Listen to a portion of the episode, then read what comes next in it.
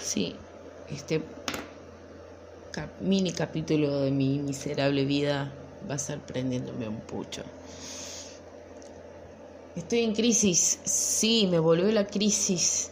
Creo que este es un problema generalizado. Ruido de silla en 3, 2, 1. Ahí está, cómoda, estoy mejor. Como decía, es un crisis, es un, es un crisis, es un problema generalizado, hay una ansiedad generalizada. Voy a usar muchos términos psicológicos porque a mí me interesa la psicología. Tengo 20 años, no soy psicóloga, no soy profesional en nada, en absolutamente nada. Van a ver que lo prendo varias veces porque fumo tabaco, gente. Es que, uy, se me apagó el porro. No, por favor. Che, tengo que tener una imagen correcta. Ponele. Voy a ser yo, porque este es mi espacio, es gratuito y es mi forma de descargar, es mi forma de hablar. Y si alguien se siente acompañado, mortal. No lo voy a hacer con la intención de hacerme famosa por. Eso es algo irreal. Pero cada uno lo canaliza como puede. Va a ser mi frase de cabecera. Em, como te, como te, te decía, es una conversación personal ya. Bueno, sí, porque a quién le estoy hablando. Como decía,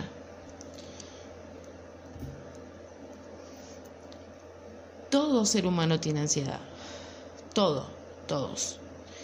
Ya el problema pasa a ser cuando esa ansiedad ya se vuelve patológica, si se quiere.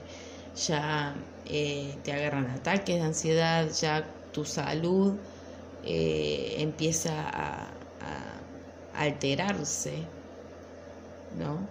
Porque si no estamos bien de la cabeza, el cuerpo no va a funcionar como corresponde. Eh, entonces, todo el mundo tiene ansiedad y depende de cada uno. No sé, ansiedad, ¿qué, ¿cómo te puedo definir ansiedad? Antes de rendir un examen. Te llevaste historia a marzo y te estudiaste absolutamente todo y estás con la piernita imagínate estando en quinto año con los nervios de la piernita, muriéndote de las ganas de fumarte un pucho con toda la ansiedad del mundo esperando que te llamen a dar el puto examen y aprobarlo de una vez. Porque en quinto año es el peor miedo del mundo, que es quedarte en quinto año y ver cómo todos tus compañeros de toda tu vida se egresan y vos seguís en quinto año. ¿Se pusieron a pensar en eso? pasó alguna vez, yo a, una amiga mía le pasó. Y lo viví de cerca. A mí no, en serio, a una amiga. Como, bueno, como una ansiedad generalizada, todo el mundo tiene ansiedad. Bueno, esa ansiedad de, de o qué sé yo, está por, no sé, llegar tu cumpleaños y sos una persona que le encanta festejar su propio cumpleaños o porque lo disfruta, porque se la da en la pera, porque hay regalos, porque tiene la posibilidad de que le regalen cosas copadas, por ejemplo. Esa ansiedad también es una ansiedad linda. El problema cuando ya pasa a, pasas a estar descompuesta por esa ansiedad, cuando ya te descompone esa ansiedad, eh, porque es excesiva. Entonces, bueno, ahí empieza todo un rolete de cosas, ¿no? La ansiedad que yo hablo, de lo, básico de la ansiedad que todo el mundo tiene, se está multiplicando. Hasta hay personas que con la cuarentena empezaron a tener problemas y ataques de ansiedad o ataques de pánico incluso que los ataques de ansiedad, la ansiedad en sí excesiva, como le expliqué, deriva de un ataque de pánico.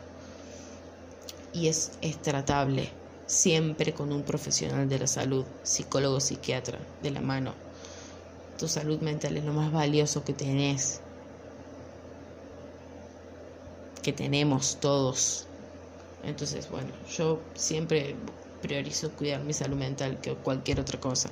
Imagínense salud mental, diabetes, achaques del cuerpo y encima mambos, mambos amorosos, económicos, eh, relacionales, ah, de familia, uff, qué mambos de familia, muchas, muchas cosas.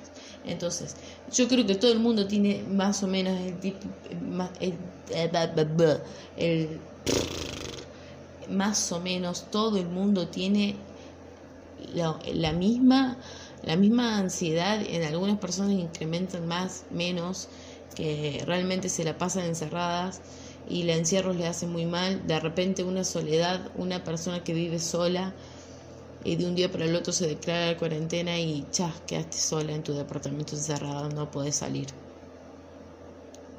Eh, si tenés barbijo, suerte, si no, lo vas a tener que hacer vos. El precio se va del alcohol en gel y esas cosas se van de las nubes. La, el miedo constante para una persona sola es complicado. Entonces la ansiedad en, ese, en esos casos empieza a incrementarse mucho más. Entonces, bueno, lleva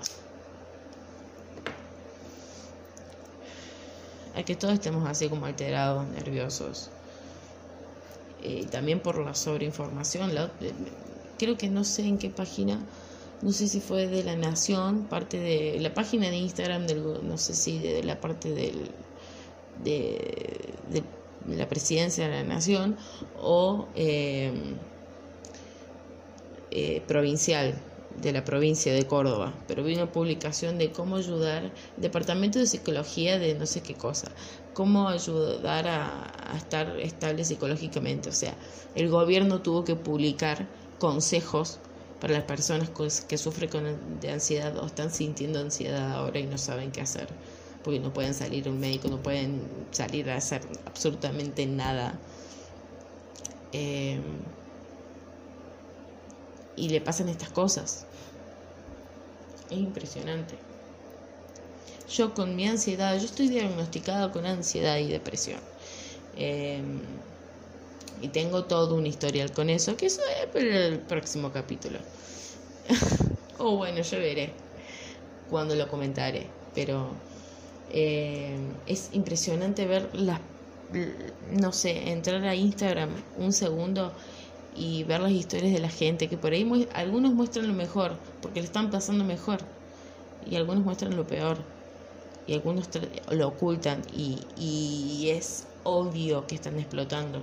Y algunas personas directamente desaparecieron de las redes sociales, me incluyo en esas. O directamente desaparecen de WhatsApp porque no quieren hablar con la gente. Y a la vez estamos aislados hace 45 días y van a pasar más días claramente. Entonces, ¿cómo nos preparamos frente a eso? La salud mental, ¿cómo se prepara frente a eso? La ansiedad generalizada, porque puede haber una persona que por suerte me debe estar escuchando. Espero que no le moleste lo del pucho. Pero bueno, es natural, es casero. Tengo el celular arriba de un vaso para que esté ah, para que el audio sea prolijo, aunque aunque no tenga las grandes máquinas, puedo hacer esto gratuitamente. Y si alguien me está escuchando, también pueden hacer esto gratuitamente y tener este canal de descarga. Capaz nadie me escucha, yo los voy a publicar igual, pero capaz nadie, absolutamente nadie me escuche, o una o dos personas quizás, o sea un exitazo. o, acompañe medianamente a una cantidad de personas y le parezca simpático mi forma de, expresarme, o le resulta entretenido escuchar a una chabona drogada que está re loca hablando de la vida y sus pensamientos y sentirse un poco acompañada o quizá cagarse, cagarse de risa un poco porque no sé hablar y mi sueño frustrado era ser locutora. pero no sé hablar, me trabo cuando hablo, me trabo muchísimo. En definitiva, gente con ansiedad, eh, con el trastorno de ansiedad, Em, ya sabemos cómo es la puta ansiedad de mierda. Sabemos, la estamos manejando. Pasaron 45 días. ¿Por qué no podemos dar un tirón más? Eso me lo repito yo todo, todo el tiempo. Tenemos que racionalizar que las crisis que nos dan por dos días, tres días y después volvemos a la normalidad. Esas, esas crisis donde nos sentimos como el orto, ponemos tan biónica de fondo y nos, ponemos, nos largamos a llorar. Ejemplo. Eh, cuando hacemos eso, claramente estamos en crisis. Al otro día no tenés ganas de hacer absolutamente nada, ni de levantarte, ni de comer, o comes de más, estás todo el tiempo comiendo de más, viendo series es lo único que haces de tu vida, teniendo miedo.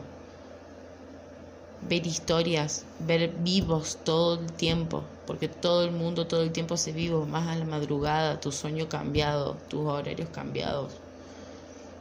Son muchas cosas. Chao, son muchas cosas a las que hay que pensar para ir enfrentándose a ese, ese tipo de cosas. Y todo lo que nombré recién son estilos de vida de gente de mi edad que así se muestran.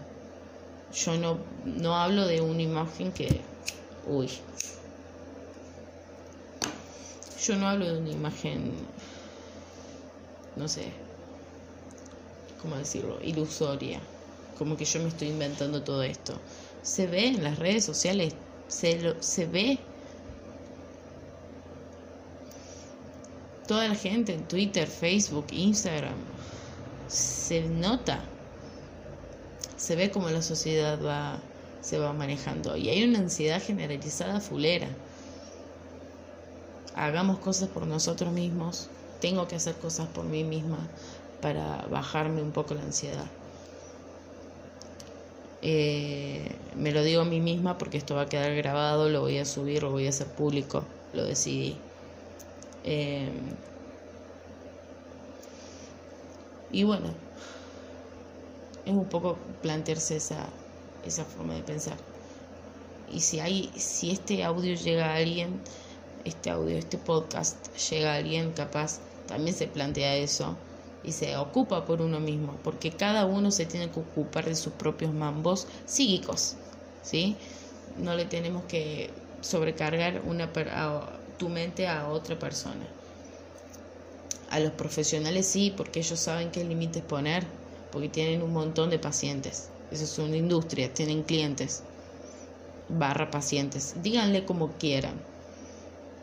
Ellos estudiaron y se formaron para que no los indunde, pero las personas que nos rodean sí las inundan.